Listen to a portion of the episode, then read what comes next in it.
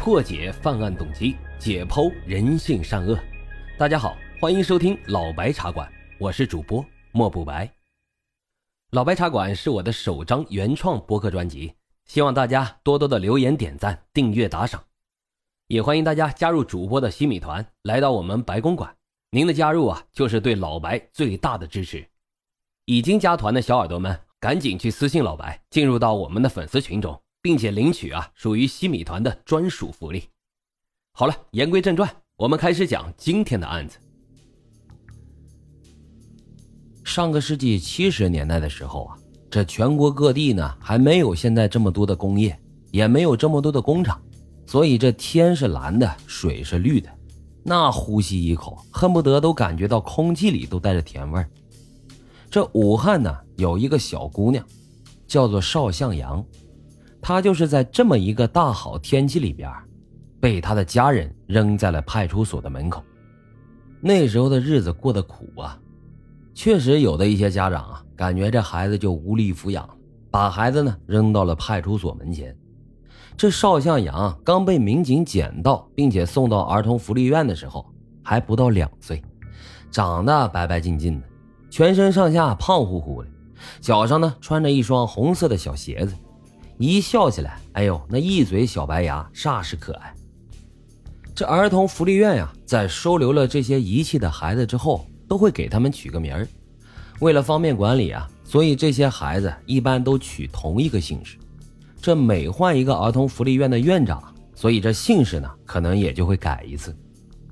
比如说，赶上这几年儿童福利院院长姓张，那这批孩子就都姓张。过几年呢，又调来一个姓李的。那孩子又改姓李。上个世纪七十年代被收留的这批孩子，按照当时那个院长的愿望，就都姓了邵。儿童福利院的住院医生给邵向阳呢做了一个简单的体检，也没发现有什么明显的疾病，所以就按照规定发了寻人启事。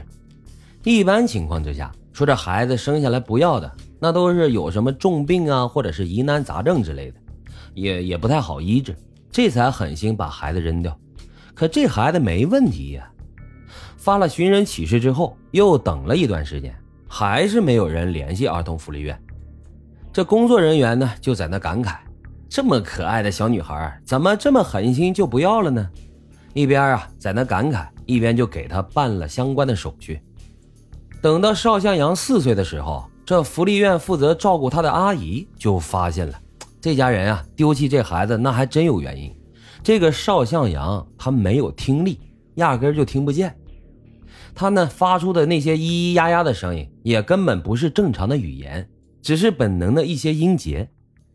那大伙要问了，那为什么小时候没发现呢？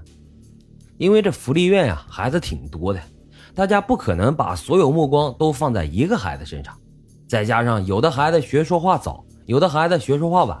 有的孩子两三岁不会说话的多的是，那个时候啊，他们就琢磨着，这孩子呀说话够慢的呀，直到四岁的时候还不会说话，这才发现了问题。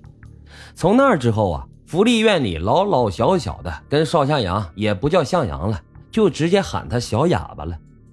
一提到福利院那个长得特别漂亮的小哑巴，大伙呢也会在那感叹一番。哎呦，长这么漂亮、这么机灵的一个小女孩，怎么就听不见呢？不会说话呢？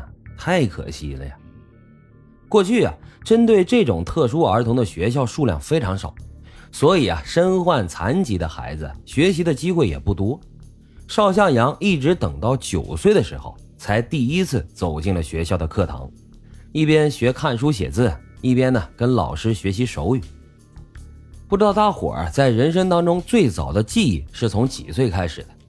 反正我呢，应该是来自于三四岁的时候。有的人呢，可能是五六岁，甚至更大。可是这邵向阳却坚持认为，他最小的记忆来自于一岁多的时候。他清楚记得，当时啊，有一个穿青色裤子的女人抱着他，坐汽车转火车，然后步行了好远，把他放在了一个陌生的街口里。这就是邵向阳对他家人全部的记忆。等到十六岁的时候，邵向阳呢看到了他人生当中的第一本生理卫生书，也就知道了遗传这回事一天晚上，等到别的孩子都睡下了，他呢就跑到厕所，拿着镜子看着自己，再想想记忆中的那个女人，就在那不停的对比。哎，我长得到底像不像她呢？他不知道那个女人是不是自己的妈妈，但是因为自己长得挺漂亮，他就坚信自己的妈妈也一定是个漂亮的女人。在有人的时候，这邵向阳根本不提关于家庭和妈妈的任何话题。写命题作文的时候，让写自己的家庭，他就会写儿童福利院；写自己的妈妈，他就会写他的张老师。可是无数次在梦里，他都会梦到那个女人，那个穿着青色裤子的女人。